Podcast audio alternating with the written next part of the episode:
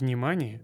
Подкаст «Культист» преследует образовательные цели и создан для того, чтобы показать опасность культов и сект.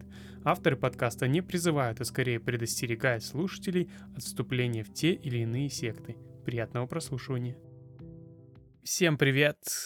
Это 18 выпуск подкаста «Культист», и мы, его ведущие Артем Якупов и Гани Султанов, снова в ваших ушах. Всем Привет, Гани. привет, привет, всем привет. А, я решил сегодня а, покопаться в одном культе. Мы помнишь, как-то с тобой жаловались друг другу, что у нас слишком много таких а, реальных культов, исторического материала, и я решил как бы вернуться а, на тот э, замысел, который у нас был первоначально, что у нас есть один культ нормальный, существующий, а другой вымышленный. И я решил как бы сегодня mm-hmm. рассмотреть один культ, такой он достаточно интересный, он криповый, эм, в, одном замечательном сериале, который, к сожалению, второй сезон был отменен, от, это сериал, который называется «Архив 81» от Netflix. Ты его видел? А, нет, но слышал. Но слышал, mm-hmm. да. Вот. Ну, а почему отменен сразу? Почему отменен второй? Не собрал Скорее первый? всего так, но как бы мне очень он сильно понравился. То есть у него, э, скажем так, критики, наверное, его не оценили, но такая народная любовь у него была достаточно хорошей. Стоит отметить, что сериал «Архив 81», он был основан на, по мотивам эпизодов подкаста, одноименного подкаста «Архив 81», который расскажет, рассказывает о всякой чертовщине. Вот, так что mm. это довольно-таки занимательная То есть история. это подкаст про сериал, основанный на подкасте? А, это, это сериал. А, ну да, да, да, да. Это рекурсия такая, да. Вот. Ну, ну давай э, обсудим сначала краткое краткий рекап первого и последнего сезона. То есть напомню, уважаемые слушатели, что мы сейчас говорим все э, со спойлерами. То есть если вы не видели замечательный сериал «Архив 81», то есть вы можете пропустить прослушивание этого эпизода, и потом, когда вы полностью посмотрите сериал на Netflix, можете вернуться назад и переслушать. Э, там не очень много серий, по-моему, 8 или 9. То есть это такой именно сериал э, мистический, там есть элементы хоррора немножко. А, вкратце. Жил-был один чел, которого звали Дэн, и его профессия была реставратор, то есть он именно восстанавливал старые архивные материалы с видеокассет, с катушечных магнитофонов, из таких довольно таких античных вещей для того, чтобы перевести их в нормальный цифровой формат. Этот Дэн, э, скажем так, получает один странный заказ для того, чтобы восстановить серию записей, которые служили к основе докторской диссертации одной девушки, которую звали Мелоди. И 1994 году она вот писала как раз диссертацию про один жилой дом, который назывался Виссер. Потом произошел страшный пожар, и многие погибли. И даже семья вот этого реставратора, его отец, а, тоже как бы погиб там. Ему выдвинули такое условие, то есть заказчик сказал, слушай, э, Дэн, ну, ленты такие слишком хрупкие, они очень такие, скажем так, древние и от единственного прикосновения не могут рассыпаться. Давай-ка ты там переезжай в исследовательский кампус, да, и мы как бы тебе все обеспечим. Еда, питье, все будет. Они на него, это на него специальный браслет, потому что там нет интернета, там нет сотовой связи, и он начинает работать. И здесь как бы история движется, начинает двигаться в двух направлениях. То есть в реальном времени нам показывает то, что происходит с Дэном, потому что после того, как он настанов... начинает восстанавливать вот эти видеокассеты, он, нач... он начинает видеть всякую чертовщину. И в то же время вторая параллельная линия, которая развивается, как раз рассказывает нам об этой девушке, Мелоди, которая пишет вот эту докторскую диссертацию.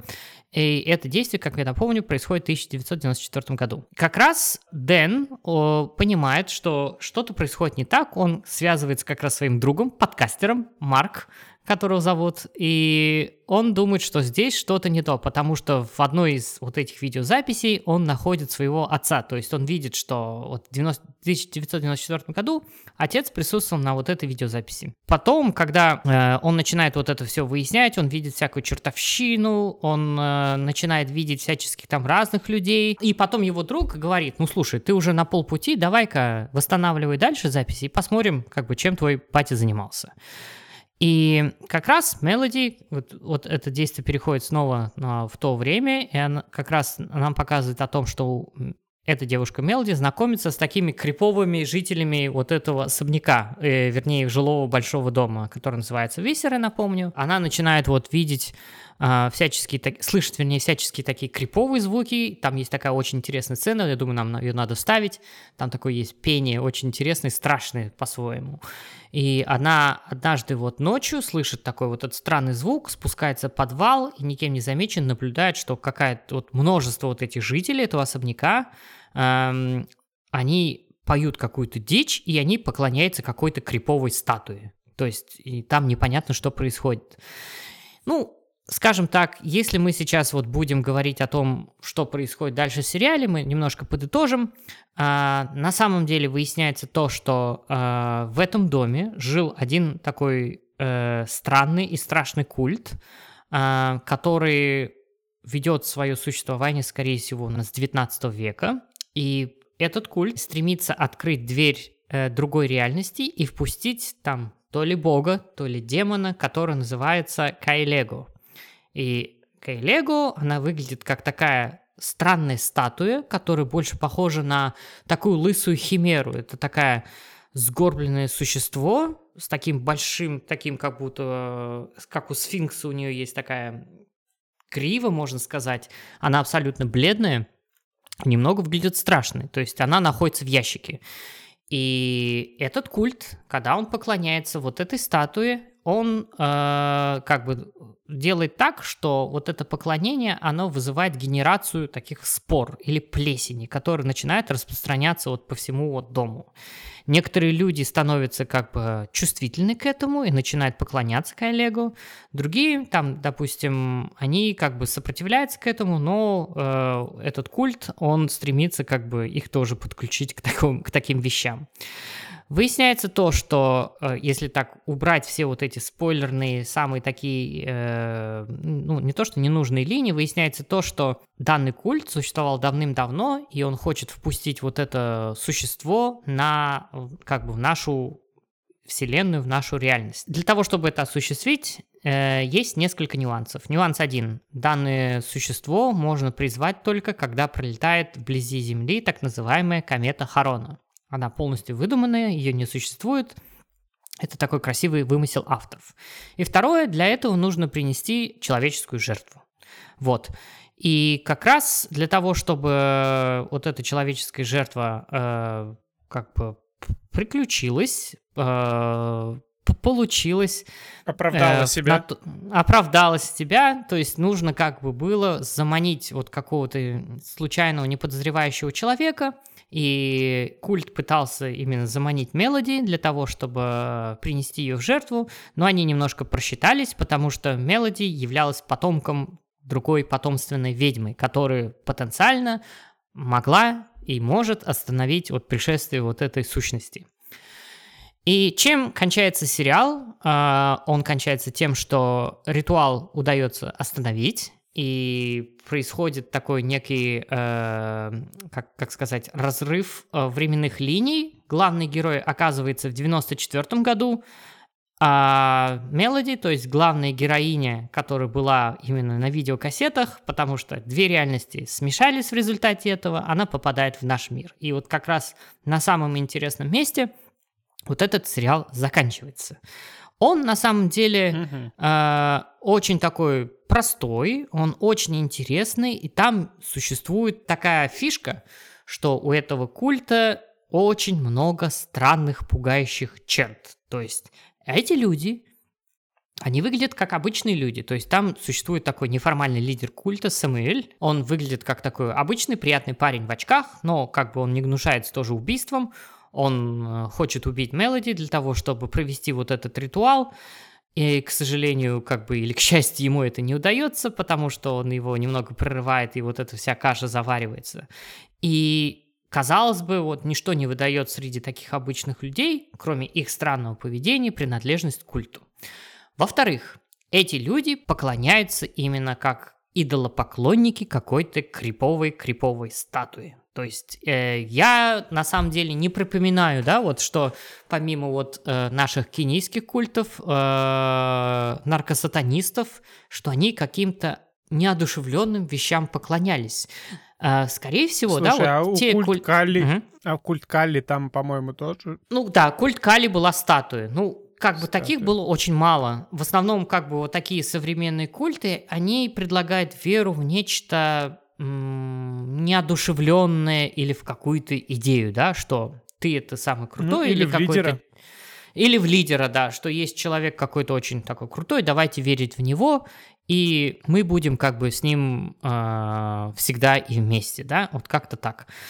И Третья черта вот этого культа заключается в том, что э, создатели всячески отрицали, что он имеет какие-то прототипы. Но это не так. То есть, э, на самом деле, они черпали вдохновение сразу из трех культов, и сейчас я как раз вот хочу немножко про них проговорить. Этот культ возник именно в художественной вселенной Архив 81, э, скорее всего, в 19 веке. Почему? Потому что существовала такая довольно-таки влиятельная семья, которые звали, э, фамилия которых была ВОЗ.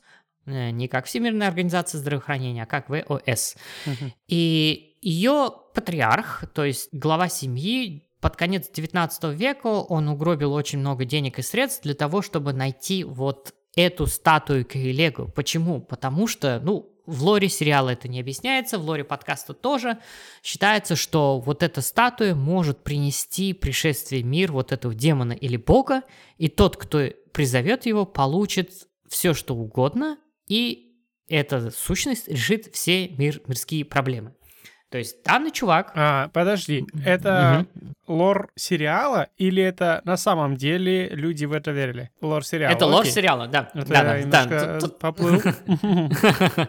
Вот. И в этом сериале непосредственно намекается вот в самых первых серий, что данный культ, он практикует именно магию крови, человеческие жертвоприношения, потому что главный герой смотрит такой старый-старый э, фильм ужасов, который называется «Круг». 1958 э, года, когда главный герой выяснил, что вот этот э, культ существует, то, что происходила всяческая чертовщина, после которого вот этот дом сгорел, он выяснил, что на его месте как раз вот жила вот эта семья ВОЗ. И как раз они практиковали такие странные темные ритуалы, о которых как бы э, ходили не то что дикие слухи, а наоборот не было ничего известно. И как раз они, как я уже говорил, они занимали вот эту землю, где потом уже построили вот это здание. И так же, как и э, в 94 году, в 20-х годах, э, их особняк полностью-полностью сгорел. И почему сгорел? Потому что один ритуал, который они пытались, они пытались совершить, он тоже пошел не так, потому что они хотели объединить вот этот мир со своим богом Кайлегу. Потом, когда вот этот патриарх семьи Вос, он умер, тем не менее, он смог перенести или украсть даже, выкрасть эту статуэтку, скорее всего, из Ближнего Востока. Он ее сюда, в Соединенные Штаты Америки, перевез. И потом э, бразды правления именно по оккультной части взяла на себя его дочь Айрис Вос. Она стала таким непосредственным лидером данного культа, и она стала как раз вот наследницей вот этого всего состояния, потому что э, этот человек, тот, кто увлекался данным культом, он был очень-очень богат. И как раз э, ее именно такая одержимость даже, ее именно даже заинтересованность, да, для того, чтобы поменять мир, как раз привлекала очень таких богатых покровителей в данный культ. У нее было два брата, и как раз она захотела э, поприветствовать вот это рождение нового демона для того, чтобы этот демон подарил ей ребенка, потому что э, в прошлом. Она, у нее была то ли, то ли выкидыш, то ли замершая беременность, то есть э, у нее был ребенок, который, к сожалению, умер. И для того, чтобы осуществить этот план, ей нужна была человеческая жертва. И что она сделала? Она подала объявление в газету, а для того, что ей нужна горничная. И вот как раз вот эта горничная пришла, э, и как раз, ну, мы уже чуть попозже поговорим, что вот этот ритуал немножко пошел не так. Эта горничная Роуз приходит, э, она замечает, что ну, у них в доме есть такая большая посылка, и как раз они вот при ней ее открывают, и они находят вот эту фигурку, эту либо демона, либо бога Кейлегу. И она, когда спрашивает Роуз у Айрис, что это, та ей отвечает, что это все, что она вообще мечтала об этом. И потом Айрис говорит, что вот, слушай, сейчас 22 год, как раз вот пролетает рядом комета Харона, и она как раз вот должна прилететь на Землю, и она, эта комета нам подарит такую уникальную возможность поменять мир. Арис носила специальное такое ожерелье, которое, по слухам, было сделано из вот этого обломка кометы, и поэтому как бы она была реально очень одержима вот этими вещами. Приближается время э, к этого кровавого ритуала, ну, о котором Роуз не догадывается. Эм, Арис, потому что закатывает такую вечеринку в стиле ревущих 20-х, очень много богатых людей, шампанское льется рекой, а, множество таких вот разговоров, что вот летит комета, мы все умрем, но это весело, ну, такие разные вещи. Когда вот Роуз уходит, горничная, потому что она вот разливала гостям шампанское, Арис вот, показывает всем членам культа вот эту фигурку Кэй Лего, которую она думает, что э, принесет ей такое счастье, и она говорит, что отец, скорее всего, бы ей гордился. И Арис начинает читать такую молитву на криповом довольно-таки языке, то есть это выглядит очень так жутко, жутковато. Оказывается, вот Арис, то есть это лидер культа, она, она то есть не потеряла ребенка, она была беременна, поэтому она считала, что когда Кейлегу явится, она подарит э, ребенку такую, такие высокие или сверхъестественные силы. Но когда горничная заходит в комнату Арис, она видит, что в ванной она истекает кровью, соответственно, она потеряла ребенка.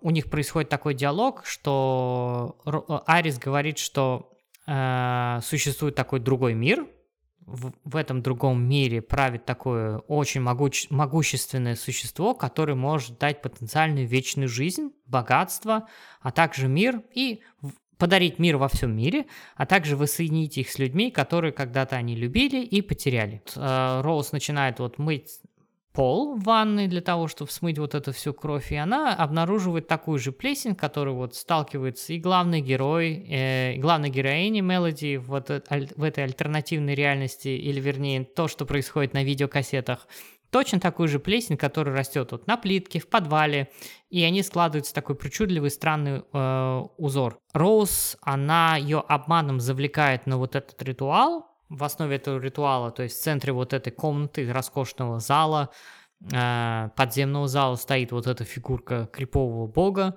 и все вот эти люди надевают как бы маски, капюшонах, они начинают петь такую очень-очень странную молитву для того, чтобы призвать вот этого демона. Арис дают стакан с кровью, она вот выливает как раз на вот эту фигурку демона или бога Кайлегу, и она говорит, что они позволяют этому демону возделывать землю в его, в его славу, да?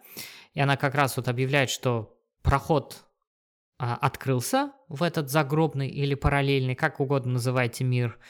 И она как раз берет нож и говорит, Роуз, подойди сюда. Айрис перерезает горло Роуз, вот этой горничной, и как бы сцена прерывается, потому что все то, что мы видим именно о, об этом странном обществе ВОЗ, является как бы таким небольшим фильмом в фильме, фильмом в сериале, да, который рассказывает нам, что там происходило.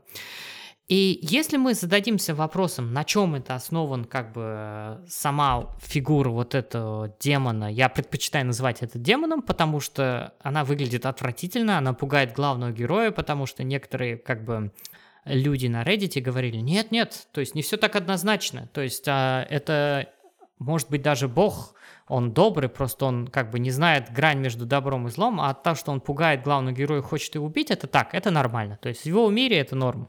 Но я так не думаю, я думаю, что это демон. И фанаты сериала или те, кто вот посмотрел сериал, могут задаться вопросом, да, на чем он основан? И как бы шоураннер Ребекка Зоненшайн, она говорит, что э, вот это криповое существо, сущность, оно не основано ни на чем, кроме ее фантазии. Также она говорила, цитирую, в этом сериале есть что-то вроде лавкрафтовского элемента, то есть старшего бога или демона, в зависимости от того, как вы на это смотрите. Э, это может казаться реальным, но это просто всего лишь изобретение, и, скорее всего, оно основано на многих стереотипах и других идеях. Э, но это либо монстр, либо бог или демон, но это всего лишь наше творение. И, как я уже говорил, э, таким драйвером прихода им этой сущности в наш мир является комета Харона, прилет ее э, возле орбиты Земли.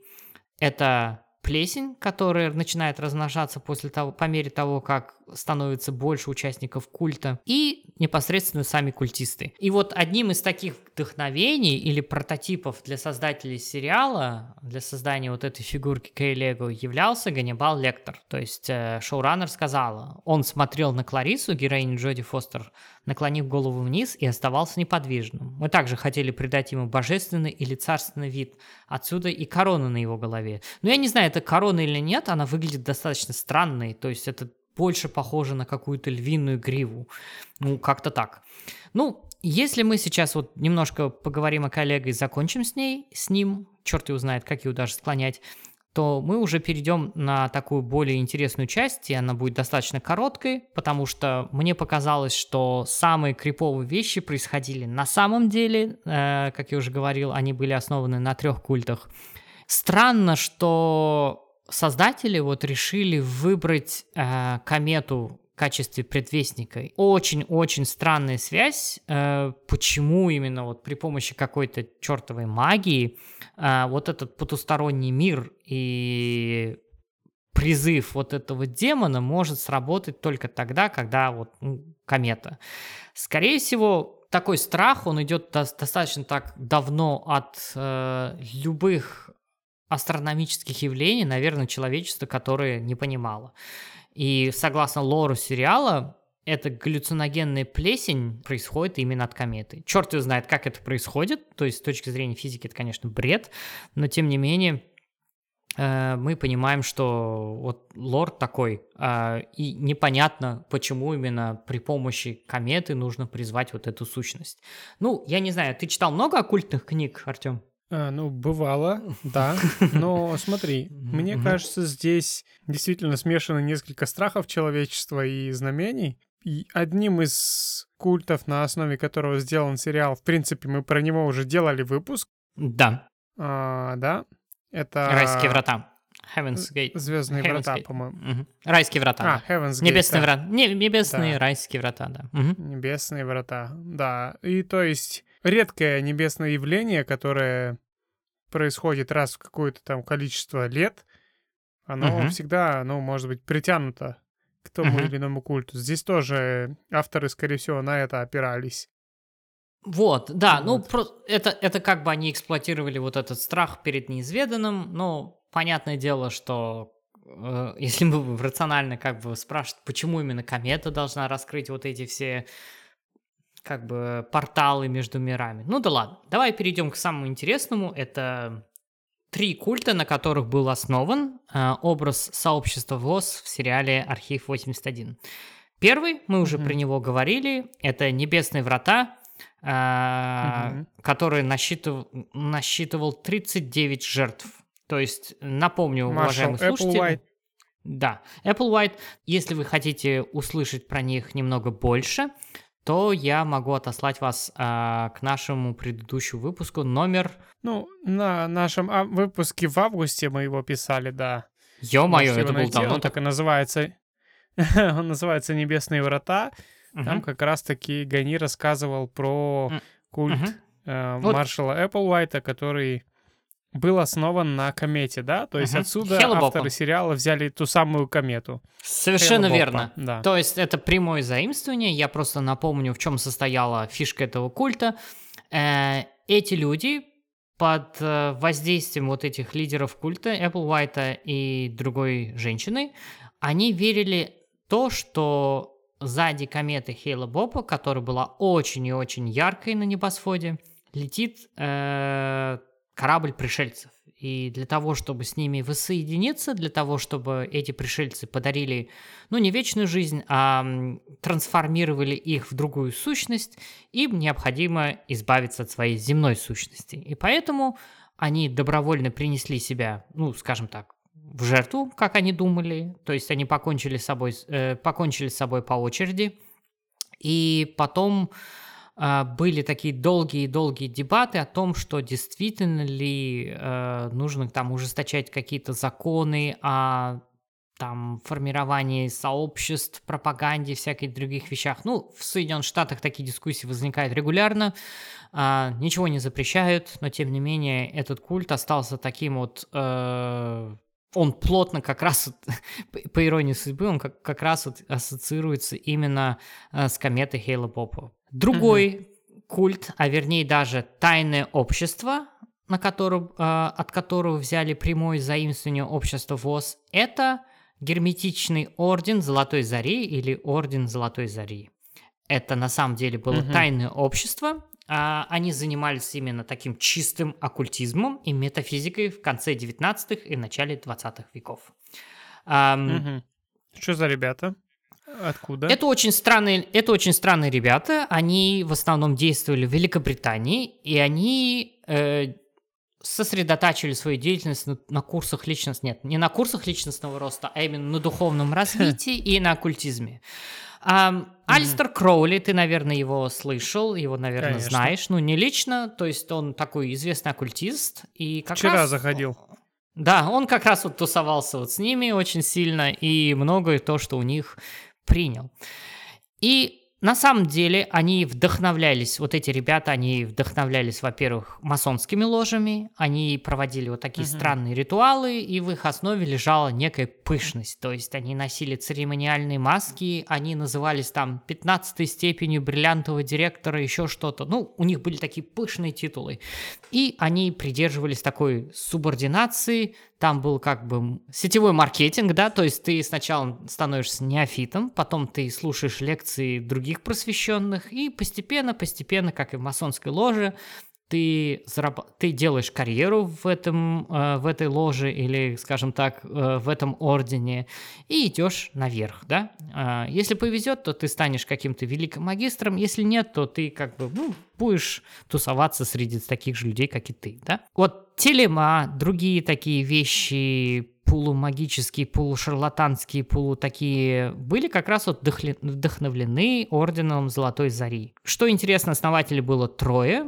и они были как раз вот масонами, реальными масонами, члены масонской ложи, который назывался Societas Розикруциана, то есть это розенкрейцеры, скорее всего, насколько я могу судить, что являлось как бы прогрессивным для того времени, женщин принимали наравне с мужчинами. То есть было, была такая демократия, не было никакой дискриминации, и, ну, как бы, если женщина хотела вступить в данный орден, то пожалуйста.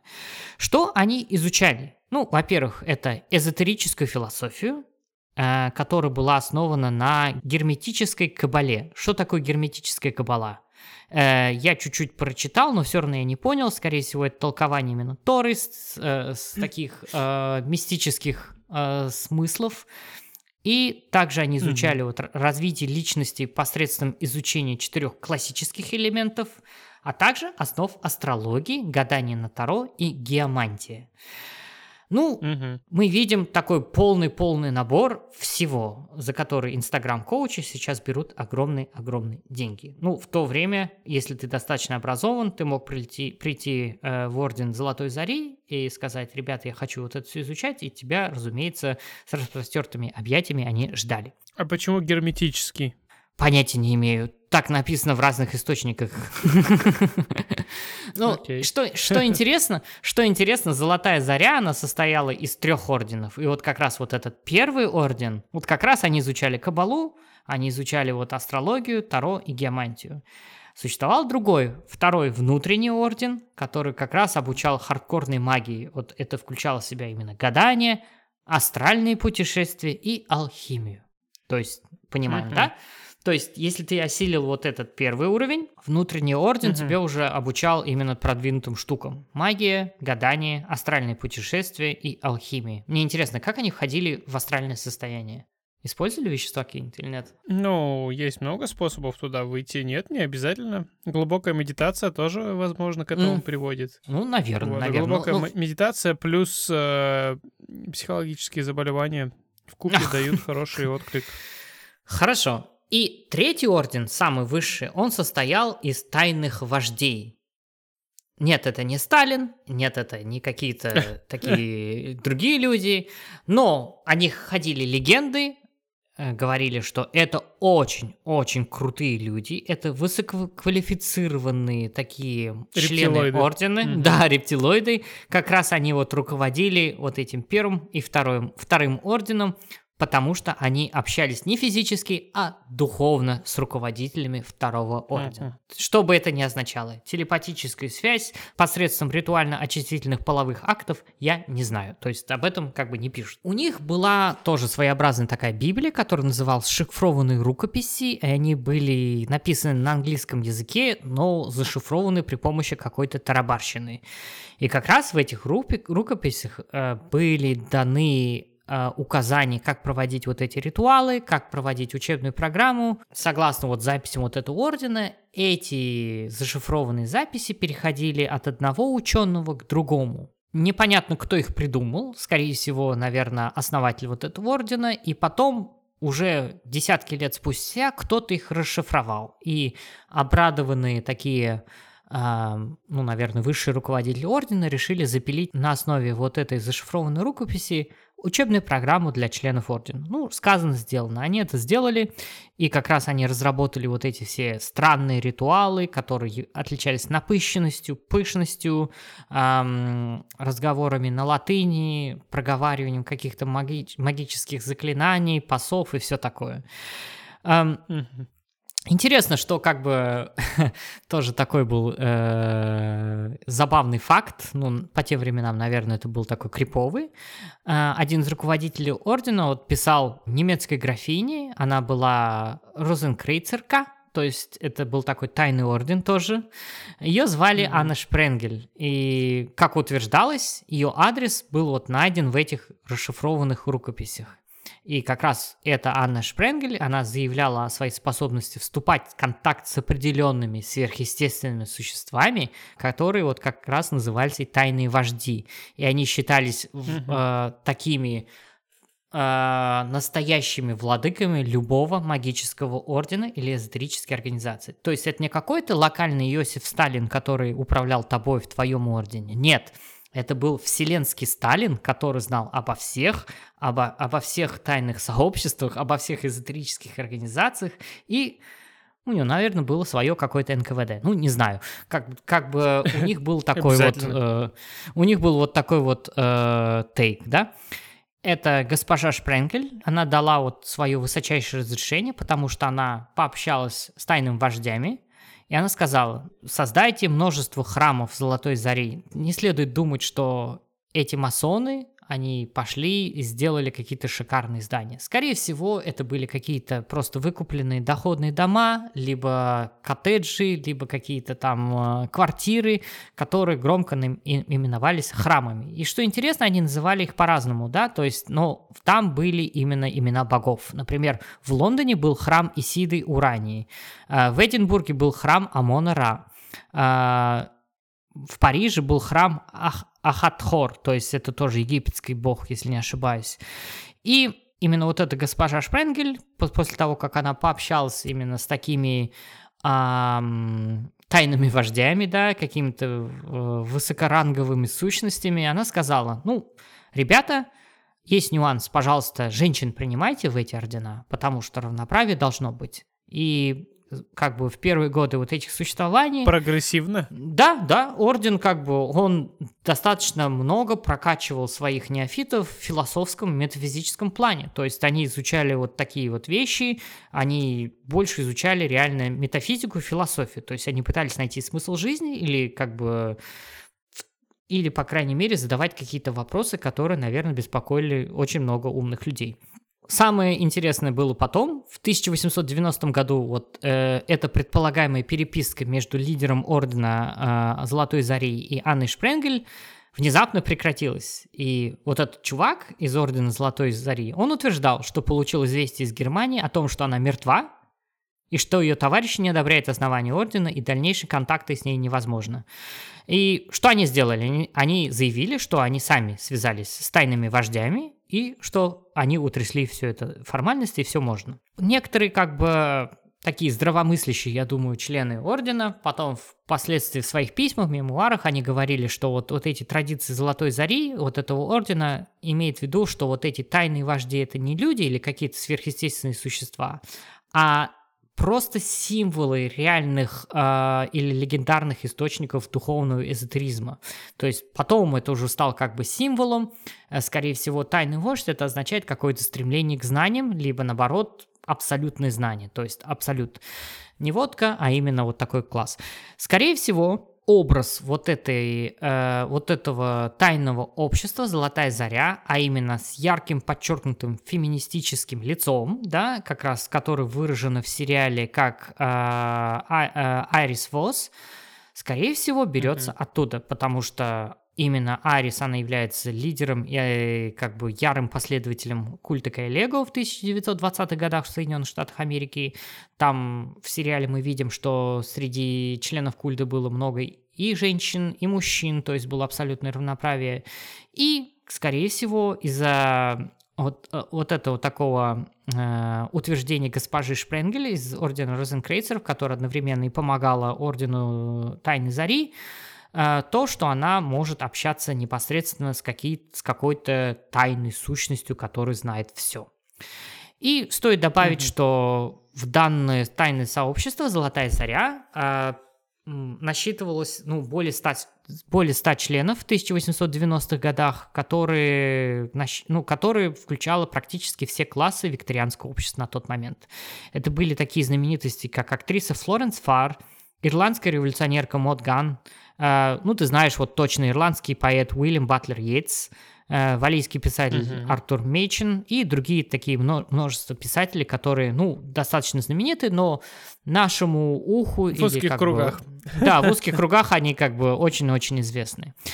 И что случилось с этим, э, скажем так, орденом э, Тайны Зари, это, разумеется, внутренние распри и бюрократические препоны друг против друга, потому что появилось слишком много, э, орден начал децентрализироваться, появилось множество филиалов, и руководители начали соперничать между собой. Э, Алистер Кроули также подлил масло в огонь, и как бы он обиделся на то, что его не посвятили в степень младшего адепта, и он как бы решил запилить свой э, такой кружок э, с тайными сущностями и, и, не знаю, там, орденом. И поэтому э, множество было таких вот э, склок, переживаний, что нужно один храм открыть, другой закрыть. И это движение тихо и мирно угасло где-то в 20-х годах, потому что они потом начали перемещаться в Соединенные Штаты Америки с 1900 года до начала Первой мировой войны. Но уже к концу 30-х годов а, практически все храмы, они так громко назывались Альфа и Омега, Стелла Матутина, они были закрыты или приостановили свою деятельность. А, только вот самый последний храм э, Новой Зари был закрыт в 1978 году в Новой Зеландии внезапно. Ого, ну это, блин, они долго просуществовали. Они долго... Да, у них были такие странные ритуалы, которые были очень пышные. Я вот сейчас процитирую. А, а, вот цитата. «Одежда верховной жрицы Анари особенно приспособлена для того, чтобы дать хорошее представление от символики поклоняющегося Исиди. Ее длинные распущенные волосы выражают идеи лучей света, исходящих через Вселенную. На ее голове небольшой конус, символизирующий божественный дух, и цветок лотоса, символизирующий чистоту и мудрость. Лотос вырастает, сказал Иерофант Рамзес, из мутных вод Нила. Конус – это пламя жизни. Вся идея одежды жриц состоит в том, что жизнь материи очищается и управляется божественным духом. И они уделяли такой, парано... ну, такой достаточно душное, въедливое внимание к деталям, потому что они оставили подробные указания, как проводить тот или иной ритуал. Ну, крови, всякой жести там не было. То есть э, таких там откровенных чернухи или, как, как сказать, э, человеческих жертвоприношений, массового убийства, поедания младенцев, ничего такого не было. Это, скорее всего, была такая достаточно mm-hmm. э, своеобразная тусовка, которая уделяла большему, большее время саморазвитию, метафизике, либо каким-то другим эм, модным веяниям того времени, таких как оккультизм, гадание, таро, астрология, но не более того. И мы можем подумать, окей, у нас есть два культа, это Небесные Врата, которые смогли умертвить 39 своих членов для того, чтобы попасть на комету, но не смогли. У нас есть Орден Напыщенных Пижонов, которые поклонялись Исиди и другим сущностям, которые черт его знает откуда возникли, как пришли, которые угорали сами по себе. И какой же был третий культ, ты можешь задать вопрос. И он называется Blackburn. Слышал о нем что-нибудь? Вообще ничего. Mm-mm. М-м. Это культ или это Я... опять какое-то это культ. общество? Это культ. Э-э, нет, вот именно это был очень-очень такой интересный культ, который был основан в 1922 uh-huh. году. Ее основала женщина-американка Мэй Отис Блэкберн. И он официально назывался Божественный Орден Королевского Герба Великих Одиннадцати или Клуб Великих Одиннадцати. Что они делали? Ну, разумеется, они основали группу в центре Лос-Анджелеса. Она была полурелигиозной. Ну, да, я не скажу, что она была религиозной, она, скорее всего, была полурелигиозной. Потом они организовали ретрит в Южной Калифорнии. И как раз лидер культа, ну, знаешь, классический сценарий, она получила mm-hmm. откровение, как она говорила, она получила откровение непосредственно от ангелов и вместе с своей дочерью она считала, что Архангел Гавриил поручил ей написать книги, которые раскрывают тайны неба, земли и жизни и смерти. А, угу. Пресса того времени узнала о них после убийств, сексуальных скандалов и попытки воскресить мертвую 16-летнюю девочку. То есть представь себе, 20-е годы э, США, крайне пуританское угу. общество, да, такое, э, расизм там цветет и пахнет, то есть там живые такие очень сильные предрассудки. Их обвиняли во всяческой жести. Почему? Потому что э, полиция обнаружила один труп молодой женщины под полом именно вот этого дома основ... семьи основателей культа, которые были завернуты в специи и соль. И этот труп был окружен другими бастурма. трупами семи мертвых собак. Да, это была бастурма в окружении семи мертвых собак. И что Я произошло? так еще не пробовал Они... делать. Вот, вот, не надо, не надо. И как раз вот э, роудсы признались, что как раз они входили вот эту культ Blackburn, они признались, что положили свою дочь в гробницу 14 э, месяцев ранее э, по предложению вот этой лидера культа Мэя Отис Блэкберн. Эм, этот культ также обвиняли в том, что они э, сожгли своего члена культа в печи, что они отравили другого во время церемонии кружения дервиша и исчезновение нескольких других десятков людей. Им предъявили угу. обвинение в Лос-Анджелесе в 1929 году, но обвинили в краже и начали расследовать исч- исчезновение. То есть, эм, как бы эти обвинения при, ну, произвели такой достаточный шум, а, пресса исходилась на говно в то время, потому что они подозревали во всех смертных грехах. И, к сожалению, доказательств не было, и их обвинили только в 12 случаях крупной кражи. Ну, что как бы она признала. И, что самое интересное, как раз в газетах того времени ее прямо называли лидером культа. Вот, как-то так. И ее посадили в тюрьму за доказанное обвинение в том, что она украла 40 тысяч долларов. Эм, я сейчас зачитаю вот именно выдержку из газеты Associated Press, октябрь, 7 октября 1929 год. Сегодня здесь полиция исследовала документы странного религиозного культа, пытаясь установить, является ли смерть Уилли Роуз, 16-летней верховной жрицы организации, тело которой было найдено в специально изготовленном гробу под полом, из дома ее приемных родителей, которая была принесена в жертву в рамках ритуала организации. Приемные родители, господин и госпожа Уильям Роудс, были задержаны вчера в качестве важных свидетелей после того, как полицейские раскопали гроб с телом девочки и еще один, в котором находились тела семи собак. Как говорил Артем, бастурма. Миссис Роудс со слезами на глазах призналась, что девочка умерла более четырех лет назад, на самом деле, и что ее тело хранили больше года в надежде, что она воскреснет силами культа. По словам приемной матери, более года после смерти мисс Роудс труп хранился во льду. Однако предварительная экспертиза не выявила никаких доказательств того, что девочка умерла насильственной смертью. И капитан Томпсон из полицейского отряда Бунка высказал теорию о том, что ее жизнь была принесена в жертву операциям культа. Подозрение полиции было направлено на дом Роудс после того, как двое других членов секты, госпожа Отис Блэкберн, верховная жрица и ее дочь, госпожа Рут Анджелина Виланд Рицио, были задержаны по обвинению в хищении около 50 тысяч долларов США, который внес свой вклад в организацию, носившую название «Божественный орден Королевского герба Большой Печати».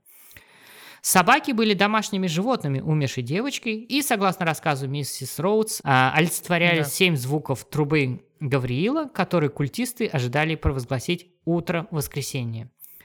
Расследование было начато по запросу Клиффорда Бенби, богатого нефтяного оператора из Венеции, Калифорния, который утверждал, что после того, как стал членом секты, он одолжил миссис Блэкберн около 40 тысяч долларов в ожидании завершения книги, которую она писала, которая будет известна как «Шестая печать», на котором культ основывал свои верования. Арест госпожи Блэкберн по обвинению в растрате раскрыл деятельность секты, что привело к обнаружению тела девушки.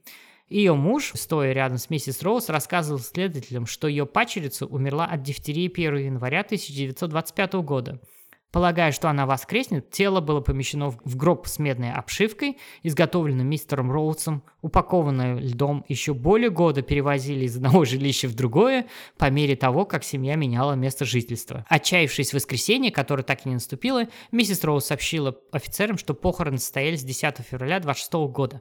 И как бы друг, другая заметка Associated Press, ну, скорее всего, репортеры того времени очень много преувеличивали, то есть не жалели таких темных красок и других криповых вещей. Они рассказывали такую вещь о том, что э, дочка, извините за такую шутку, настолько хорошо сохранилась, потому что когда ее перевозили на заднем сиденье либо кареты, либо автомобиля, она выглядела очень хорошо, что ее принимали за живую. То есть так вот писала Associated Press в 20-х годах 20 века. И как раз именно такой самый криповый момент о том, что женщина может убить или потенциально навредить кому-то, ну, невинному человеку, скорее всего, взяли именно с культа Блэкберн, которые на самом деле замели mm-hmm. за кражу, а фактически остальные вещи были не доказаны. За То есть она отсидела... несоблюдение рецепта бастурмы правильно, скорее всего, там. Скорее всего, да. И проверили, там не было ни приправ, ни, ни паприки, вообще. ни чамана, ни чеснока. И, вообще, ну, вообще. это же есть... кощунство, да. Э, на основе mm-hmm. вот этого микса трех культов был и основан культ э, сообщества или общества ВОЗ, который фигурирует в сериале «Архив 81». Еще раз напоминаю, если вы любите хорроры, если любите такие ужастики, посмотрите обязательно, несмотря на то, что был один сезон и второй сезон отменили, а я считаю, что это очень и очень хороший сериал, который действительно интересно смотреть, потому что он заканчивается всегда на таком либо криповом, либо странном моменте. Ты начинаешь думать, что за фигня произошла дальше, и ты просто начинаешь смотреть другую серию. Вот. Э, я думаю, что если вам понравится именно вот этот криповый культ, вы никогда не забудете песню, которую они поют, именно напевают. Она очень-очень жуткая, и она прям врезается в память. Я думаю, мы можем вставить, но я не нашел на Ютубе, по-моему, Netflix выпилил за копирайт все. Ну, смотри, эм, мне несколько вопросов интересны. Во-первых, почему авторы эм, э, не признали э, Вообще, вот это интересно. Культов? То есть да, то есть, может быть, э, они, видишь, все культы, они не современные, не считая Apple White, да? Может быть, ну, они да, думали, что э, трудяги с Reddit не найдут источников, и э, можно вывертиться, что мы это сами все придумали. Но на самом деле мало кто что сам придумывает, это понятно, особенно ну, в искусстве да, и культуре. Угу. А второе — это ты говорил, что сериал основан на серии подкастов. А что это за подкасты? О да. чем эти подкасты? Расскажи, а, пожалуйста. Я сам их не слушал, то есть я читал описание, это именно там рассказывают странные криповые истории. А, как-то так. Это mm. такой художественный mm-hmm. подкаст, который именно придумал, mm-hmm. э, который именно рассказывает различные странные страшные истории, и на основе вот этого подкаста был создан отдельный такой художественный мир со mm-hmm. своим лором. То есть там они брали, заимствовали, заимствовали какую-то одну деталь, другую из другого, то есть э, как-то так. И у ну, этого а... подкаста три сезона. Угу. Я не видел этот сериал, сразу скажу. Я про него слышал, uh-huh. хотел посмотреть в свое время, когда он выходил, но почему-то так и не дошел. А мне показалось, что все вот эти вот ниточки, они связаны довольно нескладно.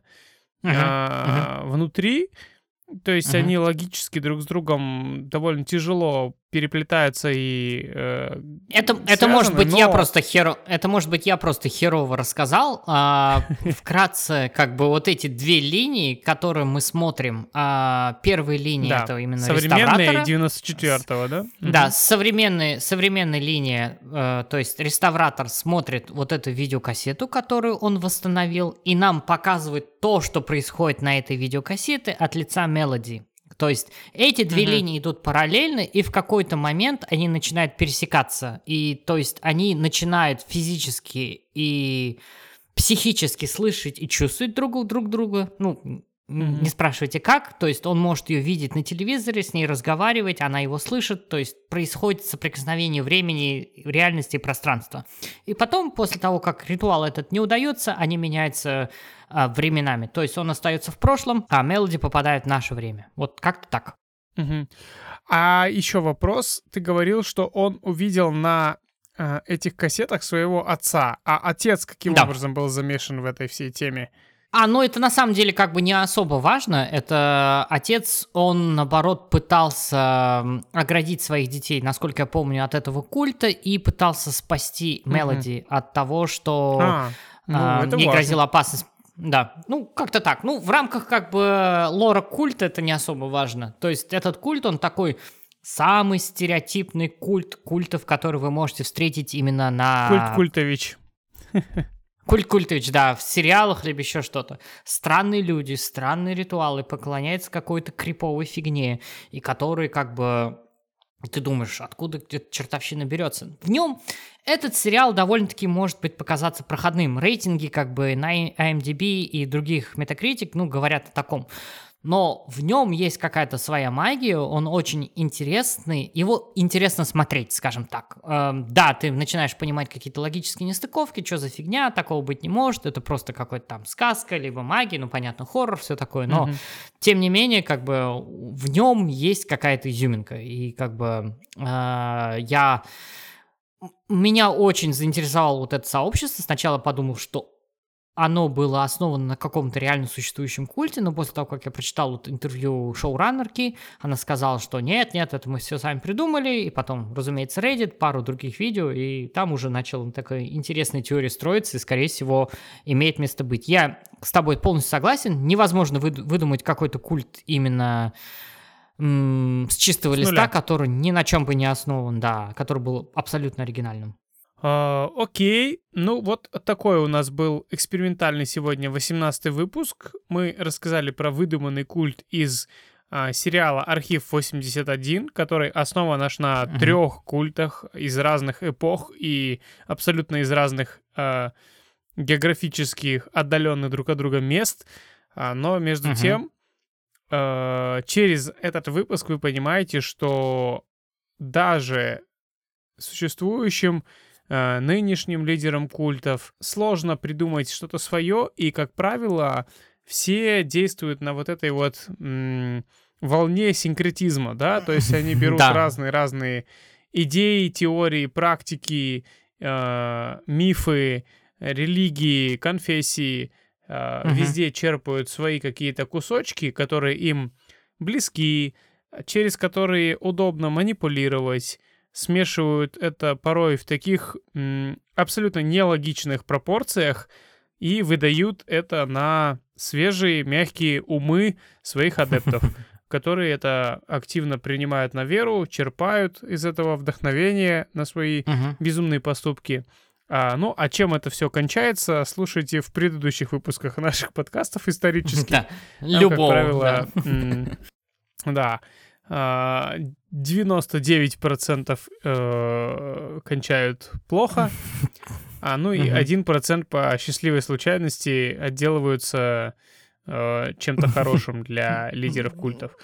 Да. А, спасибо, Гани, за этот пересказ. Я надеюсь, что вы, наши уважаемые слушатели, посмотрите этот сериал «Архив 81». Он завершен, первый сезон. Честно говоря, не знаю, что было бы во втором. Ну, это, наверное, да, бы трудно придумать. Было... Может, поэтому его и закрыли, кстати, кто его знает. А, угу. Ну, а мы услышимся с вами в будущем выпуске подкаста, в 19-м. Он будет снова исторический. Не буду рассказывать про что. Мгм. Пусть это будет для вас интригой. А, ну а пока спасибо, что были с нами. Спасибо, что слушали этот подкаст.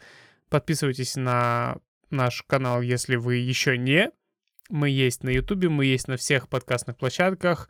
А, Нас можно слушать где угодно. Уже доступны 17 выпусков плюс один специальный с книгометром, который мы записали две недели назад.